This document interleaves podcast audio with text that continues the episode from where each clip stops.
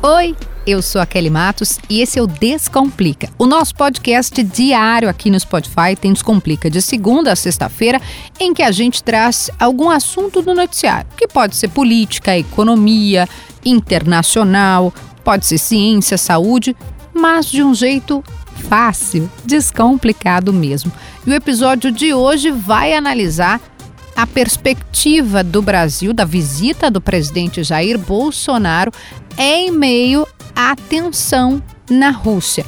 A gente vem falando sobre isso aqui no podcast. Você pode encontrar a perspectiva econômica, a perspectiva mundial, quem quer o que e por quê. Mas hoje a nossa ideia é analisar de fato a política externa brasileira e para isso eu chamei um convidado especial. Bernardo Melo Franco, jornalista, colunista do jornal o Globo e que já foi correspondente internacional, já acompanhou visita presidencial justamente na Rússia. Vem comigo que a gente vai descomplicar. Descomplica, Kelly. Mas antes de começar o episódio propriamente dito, eu te lembro aqui no Spotify, bem aqui em cima, ó, a gente acessa ali a plataforma, tem as cinco estrelas. É para classificar o episódio, né? Como, enfim, muito bom, cinco estrelas, claro. Uh, e essa classificação faz com que a plataforma entenda esse conteúdo como relevante. Por isso que eu sempre digo, classifica, porque aí a gente faz esse conteúdo chegar em mais gente. Porque o nosso objetivo de verdade é fazer com que mais gente entenda, entenda de todos os assuntos. Porque quando a gente sabe, quando a gente conhece, fica muito mais fácil fugir de quem está querendo nos enrolar.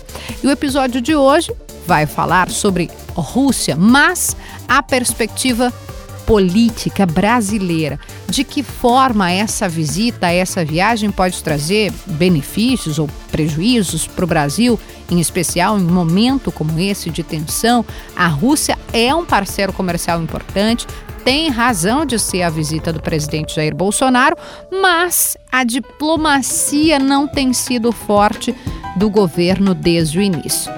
E para nos ajudar a descomplicar, esse cenário que a gente já vem falando aqui no podcast, né, de tensão entre Rússia, Ucrânia, OTAN, Estados Unidos, mas olhando pela perspectiva política da visita do presidente Jair Bolsonaro, que nesta quarta-feira, não sei que momento você está ouvindo o podcast, mas nesta quarta-feira, dia 16, se encontra com Vladimir Putin, eu chamei, voltei a chamar um convidado ilustre, que é o jornalista, colunista do jornal o Globo, Bernardo Melo Franco, para te perguntar Bernardo, essa visita, ok, ocorre em um momento de tensão, né, de, de, de clima tenso, mas ela tem razão de ser a partir das relações comerciais, diplomáticas, enfim.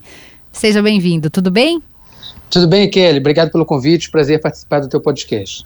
Olha só, é, a gente precisa olhar essa notícia da visita na Rússia em perspectiva. Uhum. Qual é a situação do Brasil hoje no mundo?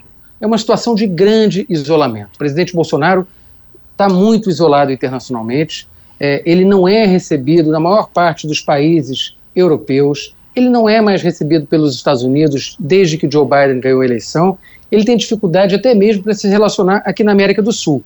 Veja que ele não vai a Buenos Aires, não se encontra com o presidente da Argentina e também tem uma má relação até mesmo com o presidente do Chile, que nem tomou posse. Então, é uma situação de isolamento internacional e, de certa forma, o Bolsonaro está aproveitando esse convite do Vladimir Putin para tentar se enturmar ali de algum jeito, nem que seja com o presidente da Rússia, é, que para muita gente pode até ser uma surpresa, né, porque o Putin é um ex-agente da KGB, alguém que é, participou ali da burocracia da União Soviética e que na cabeça de muitos bolsonaristas provavelmente é visto hoje ainda como um comunista. Mas é isso, Bolsonaro está buscando ter algum protagonismo, e esse isolamento do, do Bolsonaro ele chegou a virar uma certa caricatura. É, no último encontro do G20, seus ouvintes devem se lembrar, é, o Bolsonaro estava tão isolado que ele ficou no canto da sala enquanto os chefes de Estado conversaram e ele tentou ali de alguma forma puxar uma conversa com os garçons. Então, é, a, a, verdade, infelizmente, é que o presidente brasileiro hoje é visto como um par internacional, a imagem do Brasil está muito desgastada no governo dele e ele tenta, de alguma forma, usar essa visita à Rússia para mostrar: olha, tem alguém ainda que me receba, mesmo que não seja um líder do Ocidente, mesmo que seja é, o presidente da Rússia, é, que é um país mais distante. Agora, por outro lado, Kelly, é, eu preciso dizer também que eu vejo um certo exagero nas críticas que vêm sendo feitas nos últimos dias a essa viagem do presidente Bolsonaro. Por que, que eu estou dizendo isso? Porque a Rússia ela é um parceiro do Brasil no G20, ela é um parceiro do Brasil nos BRICS e ela é um país muito relevante. Tem a maior extensão territorial do mundo, tem 140 milhões de habitantes, ou seja, é um país com o qual interessa ao Brasil manter boas relações. E a gente sabe que esse convite ao presidente Bolsonaro ele foi feito muito antes, meses antes, da atual crise com a Ucrânia. Então, se o Bolsonaro cede essa pressão, que vem especialmente dos Estados Unidos, e cancela a visita a Moscou, é claro que ele vai estar criando um atrito diplomático com a Rússia, criando um problema com Vladimir Putin, que vai acabar indo na contramão do interesse nacional brasileiro, especialmente do interesse do agronegócio. Importante a gente ver, Kelly, é que na pauta de exportações do Brasil para a Rússia, está lá em primeiro lugar a soja, depois o frango, é, o açúcar, a carne bovina, ou seja, são muitos produtos uhum. agrícolas. O Brasil é um grande é, produtor nessa área e precisa de portas abertas em todos os grandes países do mundo. Bernardo, estava lendo na sua coluna no Globo é, sobre essa questão que você citou aqui do, do, na resposta no podcast, que é como o Brasil se, se coloca na cena internacional e, e inclusive a gente teve né, já uma troca no Itamaraty é, e um ministro anterior que esse sim era né, absolutamente visto uh, de uma forma negativa, né, era muito pouco respeitado. Teve aquele episódio, é, eu lembro na, na, na, CPI também, que a senadora Cátia Abreu veio né, vociferando contra ele. É, essa é mais uma área do, do governo que na sua avaliação não, não, não funciona, tá, tá para baixo? Como que a gente resume? Qual é a leitura que você faz da relação do Brasil, né, do, do Itamaraty, é, com os demais países? Kelly, é, é uma situação quase de terra arrasada. Veja, é, a gente não pode nem falar de uma diplomacia do governo Bolsonaro. Na prática, o que a gente tem desde 2019 é uma espécie de uma antidiplomacia. Uhum. Bolsonaro nomeou o pior ministro de Relações Exteriores da história do Brasil, que foi o Ernesto Araújo. Esse personagem que você citou, que ficou é, conhecido pelas falas amalucadas, é, por aqueles discursos sem pé nem cabeça, e por uma linha muito ideológica, uma linha quase fanática de extrema-direita, de devoção ali à figura do Olavo de Carvalho, à figura do Donald Trump. Isso foi muito prejudicial para o Brasil especialmente pelos atritos que o Ernesto Araújo e o Bolsonaro compraram com a China, que, como todo mundo sabe, é o maior parceiro comercial do Brasil, é o maior consumidor das nossas eh, exportações, então não interessa em absoluto ao Brasil criar atrito com esse país. O Ernesto Araújo fez isso o tempo todo, chegando ao absurdo de insinuar que o coronavírus seria uma invenção dos chineses para dominar, dominar o mundo. É, não sei se vocês se lembram. Nossa, é, ele verdade. chegou no momento lá, chamar o, o coronavírus de comunavírus como se fosse um complô comunista para dominar o mundo. Não, e aí teve o negócio do insumo, lembra que tinha que vir insumo para cá da vacina, né? O, o, o, ingrediente, o IFA que a gente Exatamente, o IFA, que era o, o ingrediente é, farmacoativo, né? Que Isso. precisava para fabricar a vacina no Brasil. E isso foi atrasado, porque os chineses também não são tolos. Quer dizer, se você depende de um país e você está o tempo todo hostilizando esse país, é, comprando briga com esse país, desafiando esse país, é claro que você vai ter que enfrentar as consequências. Então, o Ernesto Araújo, na minha visão, durou até demais, tempo demais. É, e não é à toa que ele cai por pressão da senadora Cátia Abreu, que além de ser presidente da Comissão de Relações Exteriores, uhum. a gente sabe que é uma grande representante do agronegócio no Congresso. E ela não estava falando em nome próprio, ela falava também em nome de produtores de soja, produtores de carne, que estavam perdendo dinheiro por causa dessa linha muito ideológica da diplomacia brasileira. Agora, Kelly, não foi só o Ernesto, né? É, é importante a gente lembrar, o Bolsonaro tentou nomear o filho dele, deputado Eduardo Bolsonaro, como embaixador do Brasil em Washington. É o principal cargo da diplomacia brasileira fora do país. E ele quis entregar esse cargo para o filho dele. Então, é uma série de coisas que foram ali ofendendo, humilhando, desprestigiando a diplomacia profissional do Brasil. E se tem uma coisa da qual a gente pode se orgulhar, é da tradição do Itamaraty.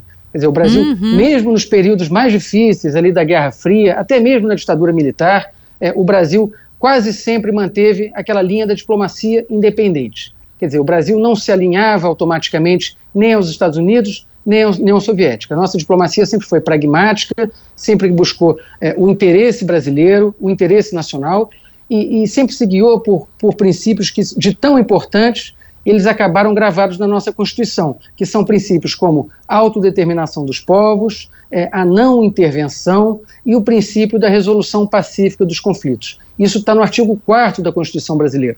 Então, não é uma questão de opinião. É, o presidente da República pode ser de esquerda, pode ser de direita, mas ele tem que respeitar esses princípios que estão na nossa Constituição. São os princípios fundadores das relações internacionais do Brasil e que foram o tempo todo é, desrespeitados pelo Bolsonaro. A ponto, Kelly, do Bolsonaro ter levado tão é, adiante essa devoção que ele tinha com Donald Trump, essa ideia de idolatria que ele nutria em relação ao presidente americano, que ele acabou endossando aquela teoria estapafúrdia de que é, o Joe Biden teria sido eleito por causa de uma fraude, é, que as eleições nos Estados Unidos foram roubadas. Foi um dos últimos a reconhecer. Foi um dos últimos a reconhecer a vitória, né, a, a fazer um aceno para o Joe Biden. É isso, e isso criou um enorme problema para o Brasil. Veja, o Biden tomou posse há mais de um ano e até hoje a gente não tem notícia de uma única conversa entre o presidente dos Estados Unidos e o presidente do Brasil. Isso é muito grave, isso nunca aconteceu é, na história contemporânea brasileira. Então, é uma relação, eu não posso nem falar que é uma relação que está congelada, é uma relação que praticamente hoje em dia não existe.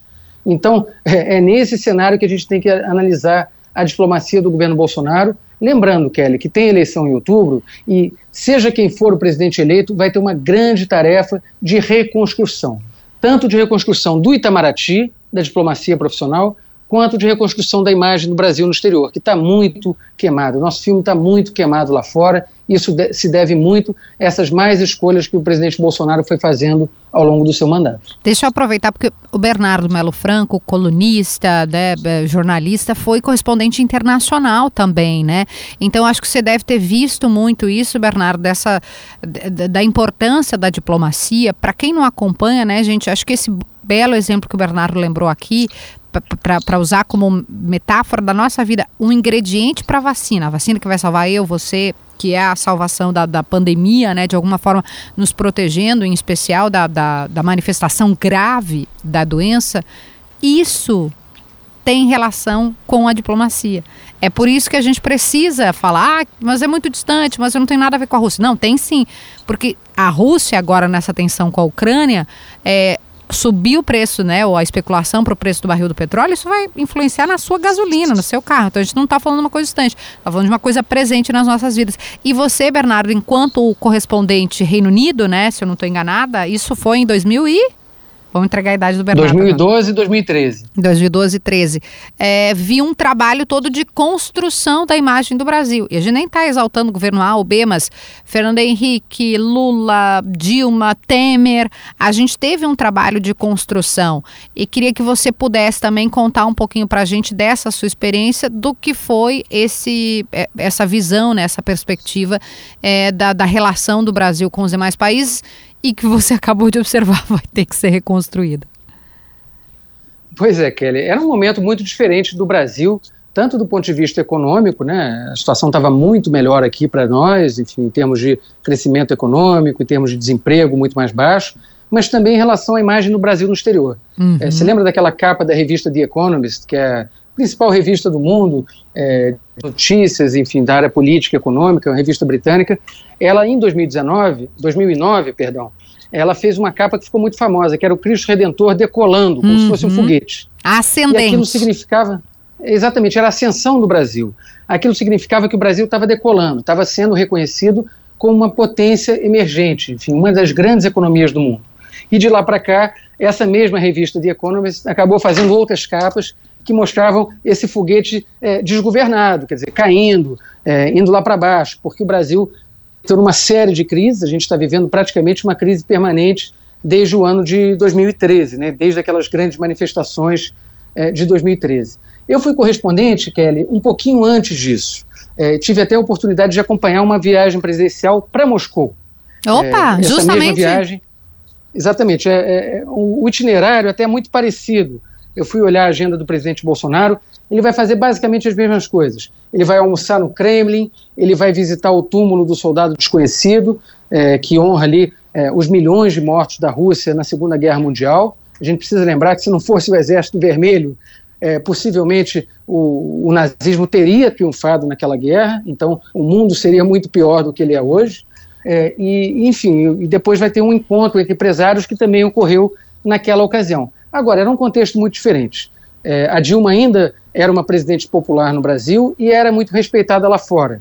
Então, esse respeito também ele se transferia para a imagem do país. O Brasil era visto com muito interesse, com muito respeito, é, era reconhecido o nosso esforço para reduzir o desmatamento da Amazônia. A gente sabe que esse é um tema muito, muito. relevante na discussão internacional. Né, quando há aumento do desmatamento, a imagem do Brasil também fica queimada no exterior. Então, era um outro momento, era um momento de maior respeito, interesse, é, curiosidade pelo que estava acontecendo aqui. Até porque o Brasil, Kelly, estava se preparando naquela época para sediar dois grandes eventos, Copa do Mundo e Olimpíada no Rio de Janeiro.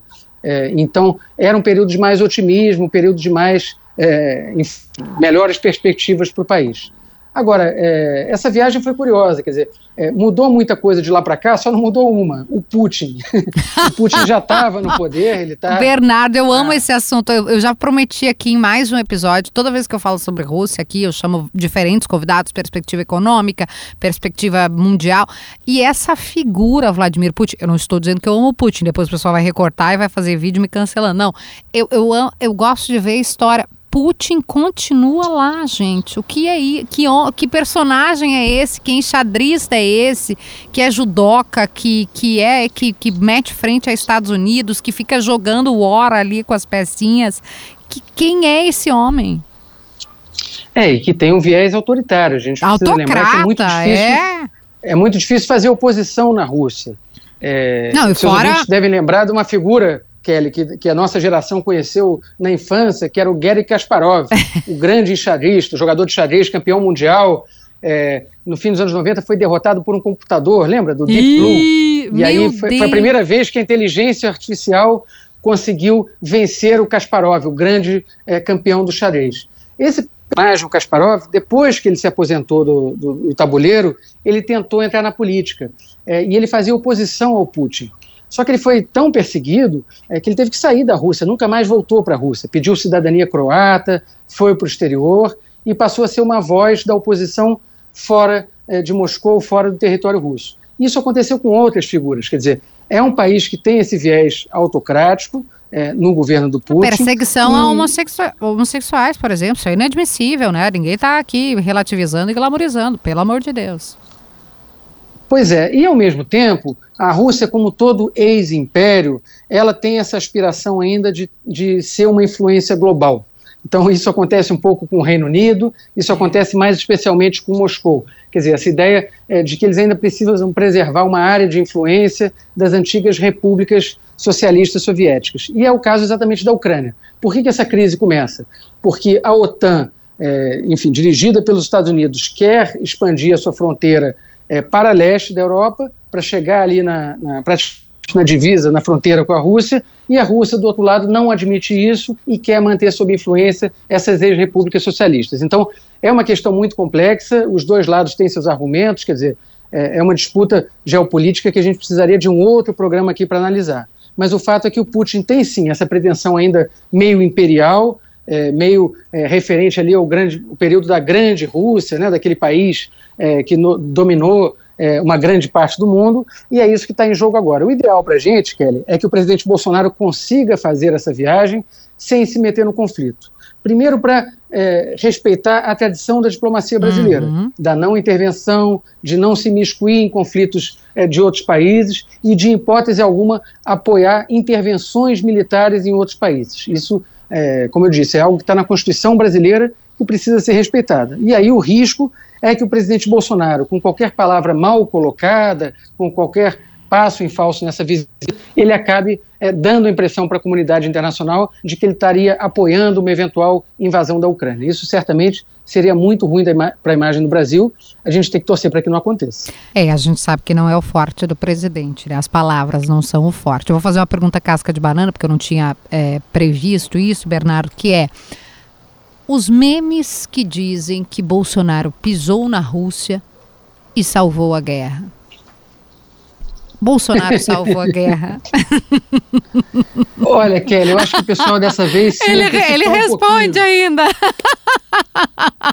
eu acho que o pessoal dessa vez se antecipou um pouquinho, porque eu até entenderia é, esses memes se eles tivessem saído na quarta-feira, depois do encontro entre Bolsonaro e o Putin. Só que eles começaram a circular antes mesmo do, do Bolsonaro pisar em território russo. Então, fica ainda mais difícil acreditar nessa teoria maluca de que o Bolsonaro teria ali sido é, um enviado para cancelar ou evitar a Terceira Guerra Mundial. Aliás, é, vamos combinar que paz não é exatamente um assunto é, no qual o presidente Bolsonaro seja um especialista, né? A gente Be sabe disso. É. Bernardo Melo Franco, muito obrigada. Ah, não, final a gente guarda sempre, né? Pode ser, vou fazer a Cristiana Lobo aqui o cafezinho, você quer contar um bastidor? Pode ser de sua apuração de agora, pode ser da, da, do que você acompanhou lá na Rússia da outra vez, ou se quiser contar algo que você não contou ainda, é, por favor, esse é o momento, aquele bastidor. Carol Pires veio aqui e contou vários, né? A gente contou da Carol grávida na CCJ, tendo que ser levantada é, por um deputado que eu já não me lembro quem é. Mas é, esse é o momento. Esse é o seu momento. Vá, Bernardo. Depois a gente faz sua propaganda aqui para o pessoal que ainda não leu o Bernardo, pelo amor de Deus, gente. Vai lá. Olha, Kelly, tem muito tempo essa viagem para a Rússia, né? Então as minhas memórias já não são assim tão fortes assim, ou tão nítidas assim. Tem quase 10 anos, foi em dezembro de 2012. Eu lembro de algumas coisas dessa viagem que foram interessantes. Primeiro que a presidente Dilma fez aniversário na Rússia. Então, como você pode imaginar, é, era uma comitiva muito grande e tinha um monte de bajulador, um monte de puxa-saco, desculpa o termo, é, querendo faturar ali aquele aniversário para agradar a chefe. É, uma outra coisa é que a Dilma tentou é, fazer um certo turismo é, em Moscou, o que é compreensível, porque a presidente da República, ela, como a gente sabe, ela na, na, na juventude dela, nos primeiros uhum. anos da vida uhum. dela, ela teve uma militância em organizações é, de extrema esquerda, né, organizações comunistas.